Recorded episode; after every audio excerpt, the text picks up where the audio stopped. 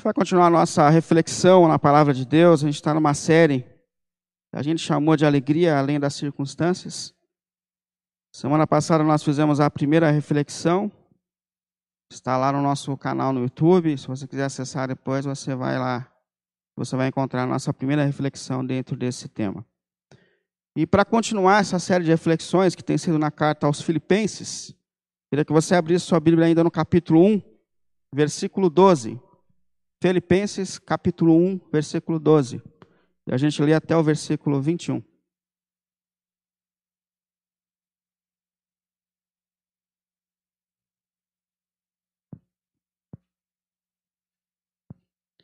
Filipenses 12, aliás, Filipenses 1, versículo 12.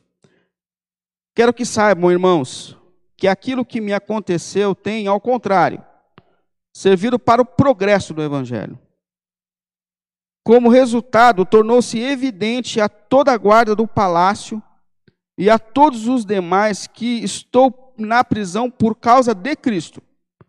E os irmãos, em sua maioria, motivados no Senhor pela minha prisão, estão anunciando a palavra com maior determinação e destemor. É verdade que alguns pregam Cristo por inveja e rivalidade, mas outros o fazem de boa vontade. Estes o fazem por amor, sabendo que aqui me encontro para a defesa do Evangelho. Aqueles que pregam a Cristo por ambição egoísta, sem sinceridade, é, pensando que me podem causar sofrimento enquanto estou preso. Mas que importa? O importante é que, de qualquer forma, seja por motivos falsos ou verdadeiros, Cristo está sendo pregado. E por isso me alegro de fato continuarei a alegrar-me, pois sei que o que me, me aconteceu resultará em minha libertação, graças às orações de vocês e ao auxílio do Espírito de Jesus Cristo. Aguardo, aguardo ansiosamente e espero que em nada serei envergonhado, ao contrário, que toda a determinação de sempre, também agora em Cristo será engrandecido no meu corpo quer pela vida, quer pela morte. Porque para mim o viver é Cristo e o morrer é lucro. Vamos orar? Deus querido, mais uma vez nós nos colocamos diante da Sua palavra, Senhor. Mais uma vez nós estamos diante de Ti. Mais uma vez, nesse tempo difícil que nós estamos vivendo, nós buscamos em Ti alegria além das circunstâncias que nós estamos vivendo. Por isso, em nome do Senhor Jesus, Deus Pai, por tua graça e por tua misericórdia, Senhor. O Senhor que sonda as nossas mentes e os nossos corações. E sabe como nós nos encontramos nesse momento, Senhor. Vem falar dentro de nós, Senhor. Ajuda-nos, Senhor, a organizar as nossas prioridades em meio às circunstâncias, Senhor. E assim como Paulo, a conseguir prosseguir na nossa missão, Pai. Mesmo diante dos desafios mesmo diante das lutas e das circunstâncias que nos cercam, Pai. É hora sim, Deus querido. Em nome do Senhor Jesus. Amém e amém. Bom, como eu disse, a gente está numa série de reflexões na carta aos Filipenses. É, essa carta o apóstolo Paulo escreveu quando estava preso em Roma. Paulo, por causa da sua pregação do Evangelho, e que era uma pregação que confrontava a realidade do mundo em que ele vivia, Paulo acabou sendo preso. A princípio, preso pelos judeus, em Jerusalém. E quando preso pelos judeus, o apóstolo Paulo apelou a Roma, porque Paulo, por alguma razão, também tinha cidadania romana. Então, ele apela para Roma na expectativa de que César não estava preocupado com as questões religiosas dos judeus e que César o também dispensaria logo. Mas Paulo continua preso também em Roma, principalmente depois de expulsar o demônio de uma menina que tinha um espírito de adivinhação, em Atos, no capítulo 16. Ele então passa a ser acusado também pelos romanos, porque dono dessa, os donos dessa menina que tinha o espírito de adivinhação lucrava muito com o que ela fazia. Então eles também se revoltam contra Paulo e também fazem acusações contra Paulo. Então Paulo agora está preso, está preso em Roma por causa da pregação do Evangelho, por causa da sua determinação em pregar o Evangelho.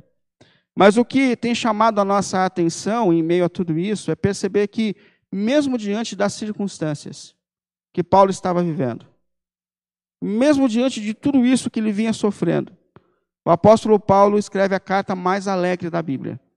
A carta aos Filipenses é conhecida como a carta da alegria. Numa carta de quatro pequenos capítulos, o apóstolo Paulo chega a falar de alegria e dos sinônimos de alegria cerca de 16 vezes. É muita alegria para pouco texto. Mas a verdade aqui é que o apóstolo Paulo ele está motivando a igreja a continuar alegre mesmo diante das circunstâncias. Aliás, o que Paulo está dizendo é: eu estou bem. Mesmo diante de tudo isso que me aconteceu, eu continuo bem. E o nosso desafio é perceber qual é o segredo do apóstolo Paulo. É, o que o mantinha em estado de ânimo, de contentamento, o que o sustentava, mesmo diante das circunstâncias da vida. Qual era a motivação do apóstolo Paulo para continuar mesmo diante de tudo que ele enfrentava? De onde vinha essa capacidade dele dizer: Eu aprendi a ser feliz em toda e em qualquer circunstância. Não importa se eu estou passando fome, não importa o que tem me acontecido, eu aprendi a ter satisfação na vida em toda e em qualquer circunstância. E qual é o segredo do apóstolo Paulo? Nós vimos na semana passada três características de Paulo, três atitudes do apóstolo Paulo diante das circunstâncias da sua vida que o motivavam diante dos desafios. Primeiro, Paulo não perdia a capacidade de olhar para o que ainda existia de bom. Mesmo diante das circunstâncias difíceis da sua vida, Paulo não deixou de lado o alvo de continuar olhando para o que ainda tinha de bom em meio a todas as circunstâncias. Isso é muito importante porque há uma tendência natural em nós de olhar para as coisas negativas. Nós vimos semana passada que você pode ter um dia muito bom, mas um detalhe é capaz de estragar o seu dia. Uma questão acaba com tudo. Paulo não. Paulo, em meio a todas essas circunstâncias, ele continuava tendo um coração grato, ele continuava olhando para as coisas boas, ele continuava colocando foco naquilo que, que ele tinha como prioridade. Então, não olhe mais do que devia para as coisas negativas, mas desenvolva a capacidade de enxergar em meio às circunstâncias o que ainda há de bom.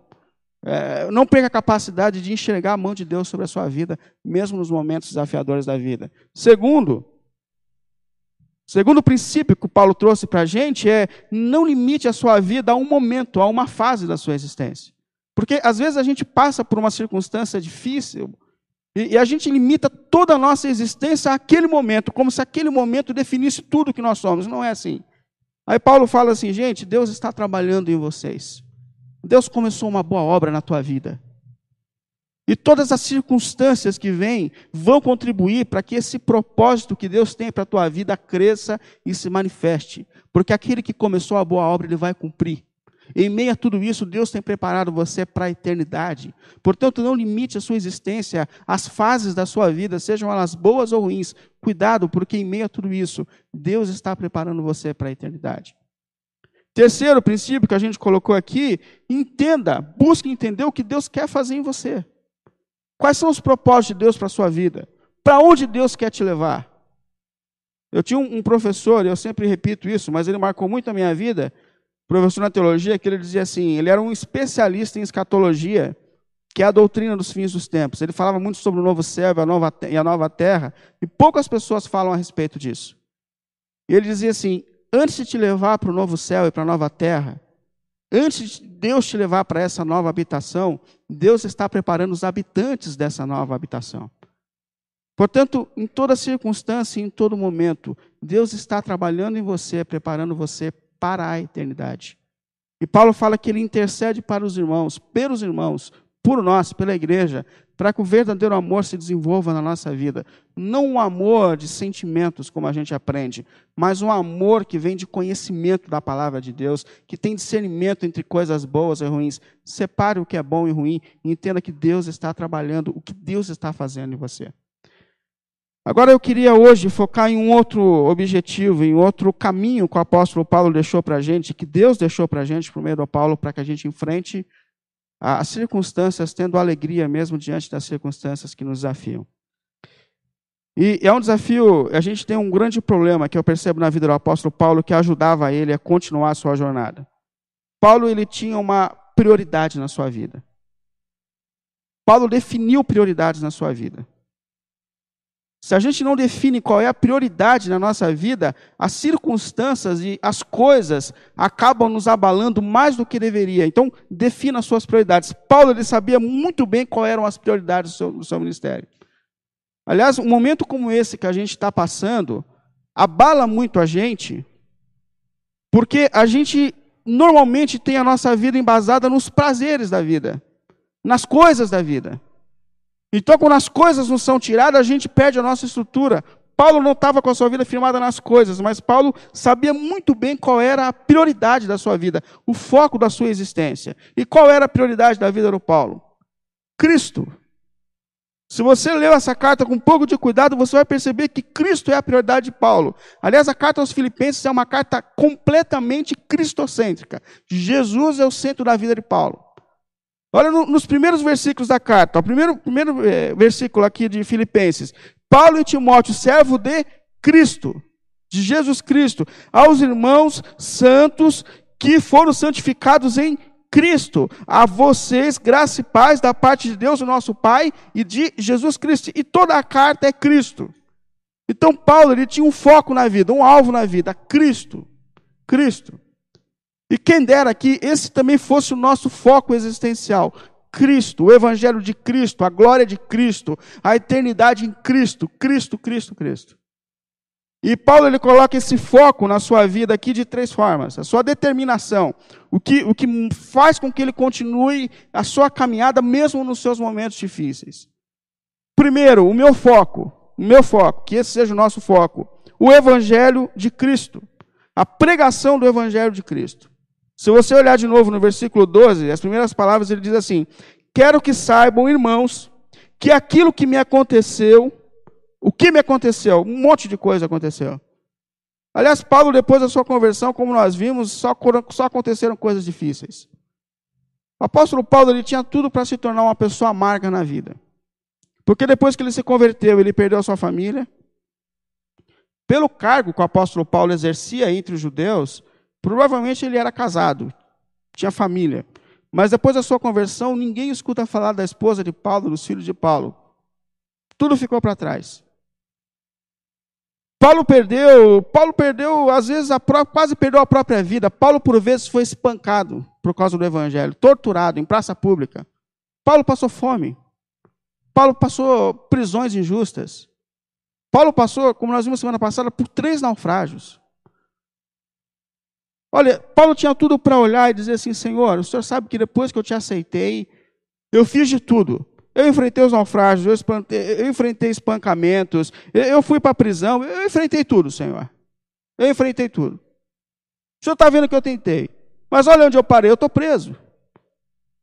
Não posso mais fazer as minhas viagens missionárias. Eu, eu não posso mais. Eu estou limitado a essa vida agora, Senhor. É isso aqui minha vida. Estou preso. Paulo estava numa situação muito parecida com a nossa, não podia sair de casa. A gente pode ir no mercado. Paulo não podia sair de casa. Não posso mais fazer viagem missionária, não posso mais visitar os irmãos, não posso mais pregar o evangelho. Parei. Mas ao, invés de se posicionar assim na vida, o apóstolo Paulo ele fala assim, gente, ao contrário, versículo 12, ao contrário, eu quero que vocês saibam, irmãos, que aquilo que me aconteceu, tudo isso que me aconteceu, ao contrário, tem servido para o progresso do Evangelho. Tudo o que me aconteceu tem servido para que eu cumpra a minha missão de pregar o Evangelho. Aí ele continua, versículo 14, versículo 13. Como resultado, tornou-se evidente a toda a guarda do palácio e a todos os demais que estão na prisão por causa de Cristo. Sabe o que eu imagino? O apóstolo Paulo ele ficava preso num, numa casa. Ele foi obrigado a, alugar uma casa para que ele pudesse continuar vivendo, mas a sua prisão era domiciliar. E, e ele a todo tempo era supervisionado por um guarda da guarda pretoriana dos romanos, que era a guarda de elite. Então eles faziam uma escala. Explica-se também que Paulo ele ficava algemado ao guarda. Então imagina, você o dia inteiro preso com guarda. O que Paulo entende? Foi só uma oportunidade para pregar o evangelho. Até porque o cara não tem para onde correr. Eu começo a pregar, ele está preso comigo. Então Paulo via alguém chegando de manhã, ele olhava e falava assim: Escuta, você já ficou comigo? Falou: Não, não, não fiquei ainda. Ainda não fiquei com você. Então, você sabe por que eu estou preso? Eu ouvi falar que é quase um tal de Jesus, então você conhece a Jesus? Não, não conheço. Então, já que a gente está preso aqui, posso te contar? E com isso, Paulo está dizendo: eu já evangelizei quase toda a guarda pretoriana. E ele não só usou essa oportunidade para pregar o evangelho aos romanos, mas também isso acabou motivando os irmãos, versículo, 15, versículo 14. E os irmãos, em sua maioria, motivados no Senhor pela minha prisão, estão anunciando a palavra com maior determinação. Ou seja, os irmãos falaram assim: poxa, se o apóstolo Paulo, preso, depois de todo o seu sofrimento, depois de todas as suas dores, continua pregando Cristo, Quanto mais a gente que está solto, vamos pregar. E isso serviu como uma força para que a manifestação do Evangelho se mani é, acontecesse. Inclusive, ele fala no versículo 15, a partir do 15, um negócio interessante: ele fala, é verdade que alguns pregam Cristo por inveja e rivalidade. Não sei muito bem como era isso, mas parece que existia uma competição de pregadores na época, talvez, e os caras olharam assim e disseram: Bom, Paulo na prisão está convertendo mais gente do que a gente solto. E eles se intensificaram na pregação. É importante destacar aqui que Paulo não está dizendo que eles pregavam um evangelho errado. Paulo não motiva a pregação de evangelho errado. O que o apóstolo Paulo está dizendo aqui é que eles pregavam com a motivação errada. E é muito possível que isso aconteça. Que pessoas pregam o evangelho, mas preguem por status, preguem pelo seu próprio nome. E isso é muito perigoso. Mas Paulo fala assim: quer saber? O que importa para mim é que o nome de Cristo está sendo divulgado, que o Evangelho está sendo pregado, e isso é um alvo para a minha vida. Isso é um sentido para a minha existência. E eu fico pensando, irmãos, quem dera a gente tivesse um alvo como esse na nossa caminhada e na nossa existência. Quem dera que a gente enxergasse as circunstâncias da nossa vida como um movimento de Deus, dando a oportunidade para que a gente anuncie o Evangelho da salvação de Cristo. Até porque quem recebeu essa missão aqui não foi Paulo só. Essa missão foi dada a todos nós. Jesus terminou seu ministério na terra dizendo: Ide pelo mundo e prega o evangelho a toda criatura, aos discípulos. Todos nós somos discípulos e discípulas de Jesus. Então não é Paulo que é detentor dessa missão, todos nós também carregamos essa missão de pregar e de compartilhar esse evangelho. E Jesus falou: ide. Esse ide de Jesus não é ide para a África, é indo. Então, assim, você está na condução, período de quarentena, todo mundo de máscara, e alguém comenta que não aguenta mais eh, usar a máscara. Aí você fala assim: não, mas Jesus avisou que a gente ia passar. Jesus avisou, avisou. Ele falou que viriam pandemias. E aí, o que, que isso está sinalizando? Isso está sinalizando que o mundo está acabando. Quem dera que a gente encontrasse em cada circunstância uma, uma oportunidade também de anunciar o Evangelho de Cristo. E um detalhe importante é ir de pregue o Evangelho. Porque muitas vezes a gente confunde qual é o foco da pregação. O foco do apóstolo Paulo era o evangelho. Paulo não focou seu ministério na cura, em prosperidade, em social. Paulo não focou o seu, seu ministério no entretenimento da igreja. Não, não. Paulo focava o evangelho. O evangelho é o quê? Boa notícia. E qual é a boa notícia? A boa notícia é que Deus estava em Cristo se reconciliando com o mundo e que todo aquele que nele crê encontra salvação. Isso é a pregação do Evangelho. E quem dera que nós encontrássemos em cada movimento da nossa vida, em cada circunstância da nossa vida, uma oportunidade de pregar o Evangelho. E talvez você olhe e fale assim, mas pastor, isso é, isso é espiritualizar demais. Ninguém vive dessa forma. E eu confesso que quando eu estava em casa eu fiquei pensando, mas a gente está espiritualizando demais, de fato. Ninguém vive assim para a pregação do Evangelho, com foco na pregação do Evangelho. Mas o que Paulo está dizendo aqui é a mesma coisa que o Senhor Jesus Cristo nos disse. Não vos inquieteis por causa das coisas. Antes de tudo, busquem o, o, o reino de Deus e a sua justiça, e as coisas lhe serão acrescentadas. E Paulo diz assim: as coisas que me aconteceram. Percebe que, fora a pregação do evangelho, tudo é coisa para o apóstolo Paulo. E qual é o nosso grande problema? A gente tem uma dificuldade terrível de definir o que é prioridade na vida. Aliás, Jesus falou: busque as, o reino de Deus e as coisas serão acrescentadas. Nós colocamos como essência as coisas. E o reino de Deus fica em algum lugar. E por que, que a gente não consegue ter paz diante das circunstâncias? Porque as coisas sempre estão em movimento. As coisas não nos sustentam. As coisas tiram a nossa paz, as coisas vão embora. E o apóstolo Paulo propõe aqui para a gente, Deus põe, propõe por meio do apóstolo Paulo, Coloque na sua vida uma prioridade, a manifestação do reino de Deus. Olha, depois de a gente passar por essa fase, a gente vai passar por mudanças. Mas entenda uma coisa: nem sempre passar por mudanças é ruim. Pode ser que em meio a todas essas mudanças, Deus te conduza para novos caminhos e melhores caminhos. E quem sabe nesses novos caminhos, você consiga incluir a pregação do Evangelho, a manifestação do reino de Deus. Quem sabe? Lembrei aqui que quando a gente estava, eu tinha, a gente tinha uma firma de família. Tem ainda, os meus pais ainda continuam a firma. Mas eu lembro que a gente trabalhou muito tempo para comprar o maquinário e comprou. Depois a gente tinha que arrumar um salão para colocar as coisas e achar um salão de acordo com o orçamento e ao mesmo tempo que coubesse as máquinas não foi um desafio pequeno. E eu estava um dia no domingo, saí de carro sozinho na expectativa de achar um lugar e eu passei por um salão e eu vi um senhor pintando um salão, eu parei o carro. O senhor Antônio, o seu Toninho, virou nosso amigo até hoje. Fechei com o senhor Antônio, deu tudo certo. Deus, Deus preparou para a gente aquele lugar e a gente começou a firma. Nós ficamos ali sete, oito anos, e um dia o seu, Antônio, o seu Toninho falou assim, ó, oh, eu vou ter que vender o prédio. As nossas máquinas são muito pesadas, né? E não é qualquer lugar que serve.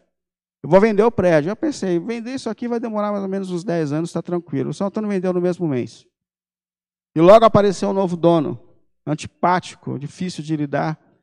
E o novo dono falou assim, ó, o, o aluguel de vocês está muito baixo. E ele dobrou o valor do aluguel, nós não tínhamos condições. Ele dobrou exatamente o valor do aluguel. E eu lembro que eu fiquei diante de Deus, eu falei, Senhor, deu tanto trabalho para a gente arrumar esse lugar, e a gente vai ter que mexer tudo de novo, e essas máquinas pesadas, a gente não tem condição de arrumar um novo lugar. E, e eu, apavorado com esse movimento, de ter que me mexer de novo. Aí um amigo conversando comigo, falou assim, olha, eu conheço um lugar, um salão que está fechado há muito tempo, e, e, uma senhora, ela não quer alugar mais, mas e se eu conversasse com ela? Eu falei, conversa. Resumindo, mudamos, pagamos metade do aluguel até hoje. Os meus pais continuam a firma, eu vim pro, integralmente para o ministério. E, e, depois eu percebi que, às vezes, o movimento ele faz bem para a gente. Então, talvez depois dessa pandemia, você tenha que se movimentar em algumas questões da sua vida, viver algumas mudanças, mas essa mudança pode ser boa. Mas quando você estiver replanejando essa movimentação da sua vida, pense como o evangelho de Cristo pode ser pregado e anunciado por você. Como o amor de Deus pode ser evidenciado por meio da sua vida e do seu testemunho. Como isso vai acontecer? O que é muito claro para o apóstolo Paulo, eu tenho uma prioridade. As coisas não me abalam porque eu tenho uma prioridade: manifestar o reino de Cristo, pregar o evangelho de Cristo. Defina a sua prioridade. Segunda lição aqui que o apóstolo Paulo dá para a gente sobre prioridade é a glória de Cristo. Paulo tinha uma prioridade de manifestar a glória de Cristo. Versículo 20 desse texto que a gente leu. Aguardo ansiosamente e espero que em nada serei envergonhado, ao contrário, com toda a determinação de sempre. Também agora Cristo será engrandecido no meu corpo, quer pela vida, quer pela morte. Não interessa se eu vou morrer, não interessa o que eu já sofri, não interessa as minhas prisões, não interessa o que está acontecendo. O que interessa para mim é que em meio a tudo isso, o nome de Cristo tem sido conhecido e glorificado. É isso que me importa, Paulo está dizendo. Esse é o foco da minha vida, esse é o foco da minha existência. O nome de Cristo sendo glorificado. Estou preso. Mas as pessoas estão sabendo porque eu estou preso? Estão. É por causa de Jesus, então tá bom, o nome de Jesus está sendo pregado. Sofreu, foi, foi espancado, eu fui espancado, mas as pessoas souberam que eu fui espancado porque eu sou fiel a Cristo, souberam, então não importa, valeu, porque o nome de Cristo está sendo é, divulgado. Mas Paulo, você vai ser condenado à morte, foi condenado à morte, mas as pessoas sabem que eu estou morrendo por causa de Cristo, sabe? Elas estão falando de Cristo, não importa, o que importa para mim é Cristo sendo engrandecido, Cristo sendo reconhecido, Cristo sendo anunciado. Isso é o sentido da minha vida, Paulo está dizendo. Esse é o foco maior da minha existência. E diante disso, eu me coloquei, eu me coloco há anos a pensar: qual o lugar que Cristo tem ocupado na minha vida? Qual é o lugar que Cristo tem ocupado na sua vida? Qual lugar? Sério mesmo, se você parasse agora para definir as suas prioridades, tudo que te movimenta na vida, o seu trabalho, os seus filhos, o seu curso, a sua faculdade, o seu casamento, o seu namoro, qual lugar que Cristo ocupa em meio a tudo isso? Qual lugar? Aliás, eu vou além. Qual lugar que Cristo ocupa na igreja? Entre nós. Quando nós nos reunimos, qual é o lugar que nós temos dado a Cristo? Qual a glória que a gente tem dado a Cristo? Porque há um perigo muito grande entre nós da gente priorizar coisas. Por exemplo, se a gente se reúne na expectativa de buscar bênçãos diante de Deus, então Cristo não é prioridade da tua vida, a prioridade da tua vida é a bênção. Se você se reúne em torno de uma igreja para buscar prosperidade, então Cristo ele só é uma ferramenta que te leva à prosperidade, mas o foco da tua vida é prosperidade. É por isso que a gente se abala tanto na crise, porque o foco, na verdade, era prosperidade. E quer saber até as manifestações do Espírito? Eu me reúno porque eu gosto das experiências do Espírito, mas toda experiência com o Espírito nos leva a Cristo. O foco de, do, do, Espírito de Cristo é nos levar a Cristo. Jesus falou: Eu vou, mas vem aquele que convencerá vocês do pecado e do juízo. E quando nós somos convencidos do pecado e do juízo, nós somos jogados aos pés de Cristo. É Cristo o centro. Ah, você se reúne porque por causa da lei. Eu sou, sou adventista da promessa por causa da lei, por causa do sábado. Não, não, a gente não é adventista por causa da lei, a gente não é sabatista por causa do sábado, a gente faz isso por causa de Cristo, até porque a lei nos leva a Cristo. O apóstolo Paulo falou: Eu não percebia os meus pecados até que eu me deparei com a lei de Deus. E quando eu percebi a lei de Deus, eu vi que eu sou pecador, eu sou cobiçoso, e se eu sou cobiçoso, logo eu sou condenado, eu vou morrer. Mas há um Salvador, e quem é o Salvador? É Cristo. Então a lei me jogou aos pés de Cristo, e agora a lei, como salvo, me ensina a viver para a glória de quem? Para a glória de Cristo. Tudo é Cristo. Os milagres, os milagres nos levam a Cristo. Até porque o que, que adianta o milagre? Você é curado hoje, você recebe uma bênção hoje, e no final você morre eternamente. Lázaro foi ressuscitado por Jesus. Mas o que mais importa é que Lázaro, Lázaro era salvo por Jesus, porque Lázaro não está aqui entre a gente. Ou seja, o foco de tudo isso é Cristo, gente, é Cristo. Inclusive, eu digo mais uma vez, cuidado com essa ideia de centralizar em pessoas o poder e a manifestação de Deus. Cuidado com esse negócio de entender que só aquele pode curar, que só aquelas mãos curam. Cuidado com esse negócio de que só Deus, Deus só fala por meio daquela voz. Não, não. Porque o que importa para a gente é perceber que o único capaz de curar é Cristo, o único capaz de salvar é Cristo, o único capaz de libertar é Cristo. Cristo, Cristo, Cristo. Só Cristo é capaz de trazer salvação. Só Cristo. Se isso não nos levar a Cristo, se isso não nos coloca aos pés de Cristo, nada disso vai fazer sentido. Porque o que importava para Paulo, está dizendo, não importa, gente. Se eu perdi tudo, não me importo. É difícil, não é fácil para ninguém perder qualquer coisa que seja, mas eu não me importo. Por quê? Porque Cristo está sendo glorificado na minha vida.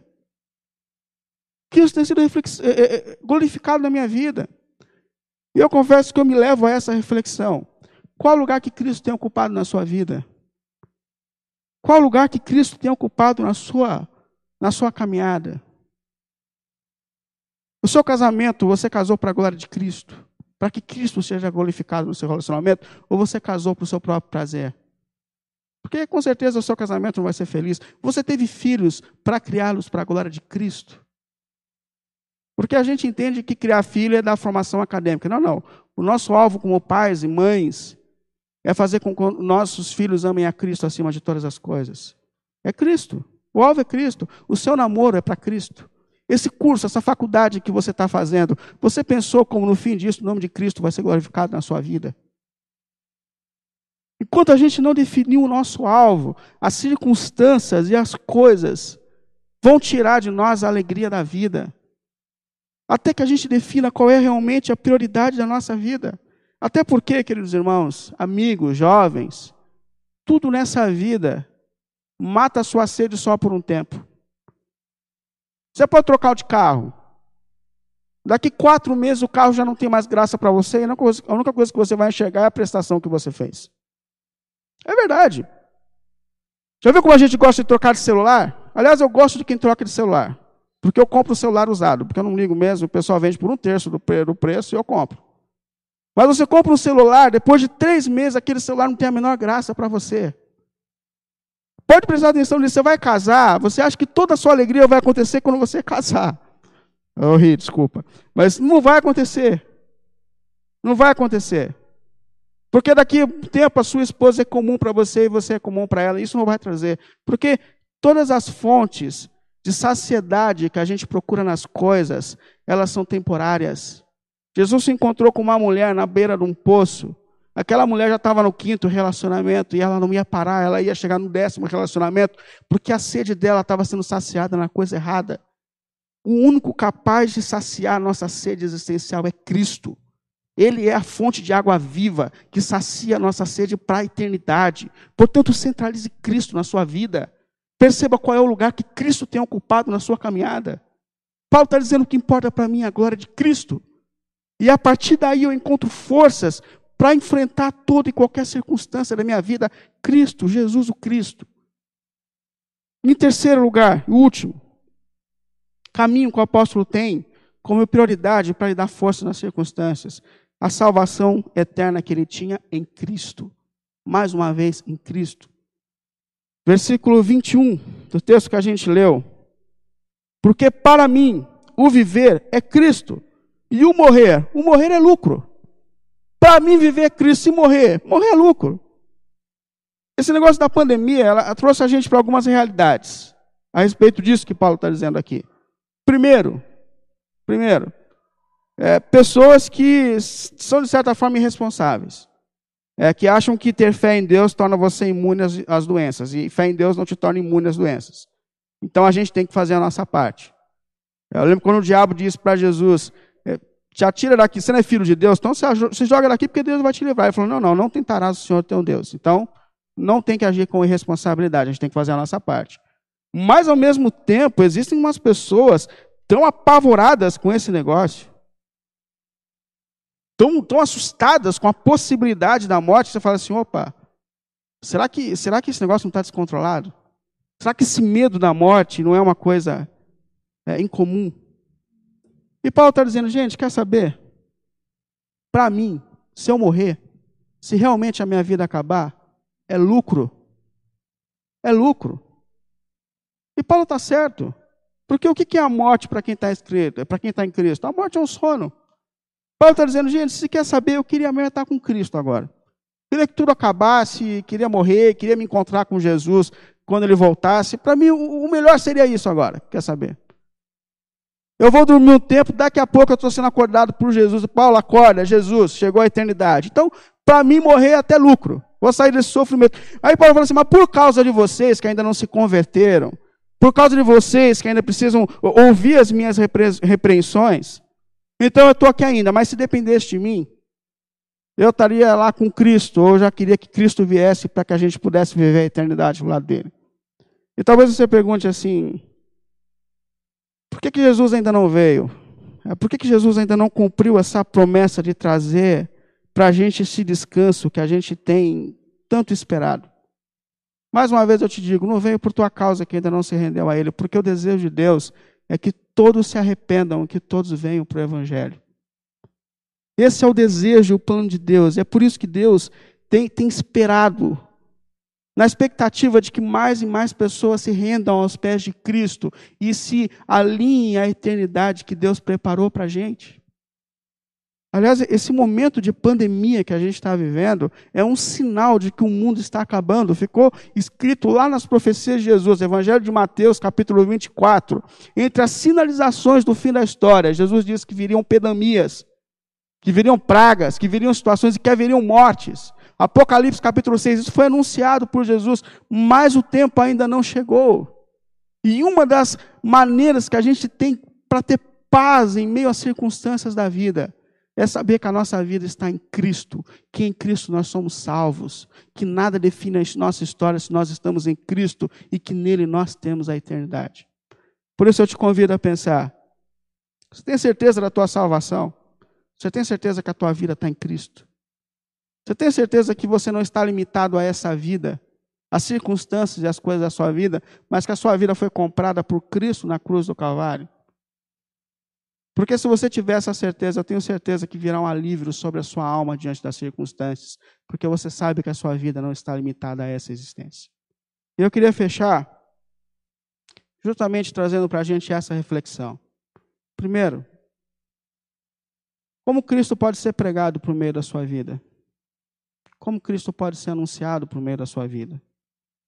Você tem olhado ainda para essa missão que nós temos de anunciar o Evangelho de Cristo? Nesse movimento que a nossa vida vai fazer depois que a gente voltar à nossa rotina, você tem percebido o que Deus quer fazer com você, para onde Deus quer te levar? Quem sabe nessas mudanças você não fala assim, Senhor, o Senhor me mandou para cá. Como eu vou manifestar o seu amor e a sua graça nesse novo lugar? Mas, acima de tudo, qual o lugar que Cristo tem ocupado na sua vida e na sua caminhada? O que é prioridade da sua vida hoje? O que é prioridade no seu caminho hoje? É Cristo. Eu queria te convidar com toda a honestidade a pensar sobre isso e a orar sobre isso, para que o Espírito de Deus traga Cristo como centralidade da sua existência. E que a partir daí as coisas virem coisas para a gente. E a partir daí as circunstâncias já não abalarão tanto mais a gente como abalam, porque a nossa vida está firmada em Cristo, na mensagem de Cristo, na glória do nome de Cristo, na certeza de que em Cristo nós temos esperança e vida eterna. Tudo para a gente é Cristo, o que importa para a gente é o nome de Cristo sendo glorificado. Mas eu queria te convidar seriamente a pensar sobre isso.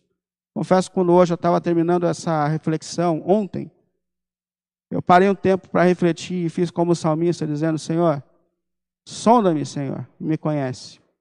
Vê se há em mim algum caminho mau, Senhor. Olha para dentro do meu coração e percebe quais são as, reais, as minhas reais prioridades. E pelo nome de Cristo, me converta a Cristo. Me converta a Cristo.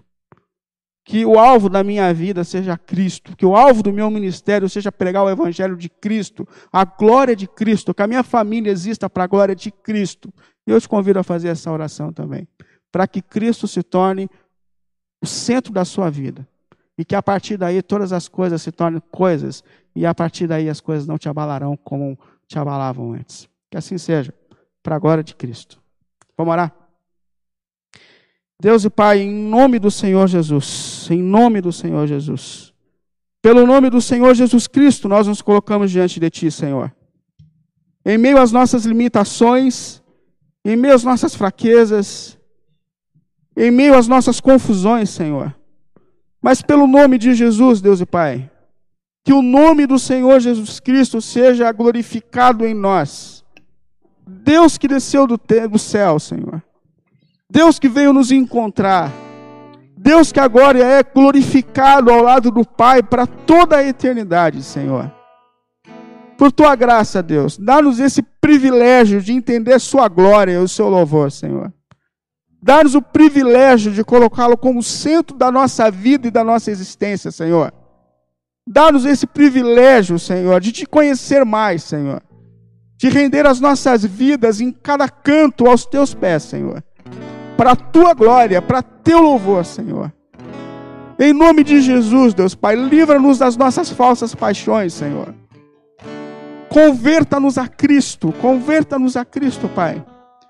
Nós estamos apegados a tantas coisas, Senhor. Nós priorizamos tantas coisas, Senhor. Mas essas coisas, Senhor, jamais saciarão a nossa sede de vida. Essas coisas passam, Senhor. Mas só Jesus é a água da vida que veio saciar o nosso ser para toda a eternidade, Senhor. Por isso, por tua graça, Senhor, converta-nos a Cristo. Leva-nos a Cristo, Senhor. Fonte de água vida, viva, vida eterna que jorra sobre nós. Pelo nome de Jesus, produza-nos vida, Senhor, por meio de Cristo e por meio da vida de Cristo em nós, Senhor. Perdoe quando nós não temos priorizado a Ti, Senhor mas converta-nos a Ti, Senhor. Que todo movimento da nossa vida seja para a Tua glória, Senhor. Seja para Teu louvor, Senhor. Que as nossas casas sejam para Teu louvor, Senhor. Que o nosso trabalho seja para a glória e louvor do Teu nome, Senhor. Que os nossos filhos cresçam para a glória e para louvor do Teu nome, Senhor. Que a nossa igreja seja para a glória do Teu nome, Senhor. Que nada tire de nós a essência que é o Senhor a tua glória, o teu louvor e a tua mensagem, Pai. Assim eu oro, Pai, em Cristo. Amém.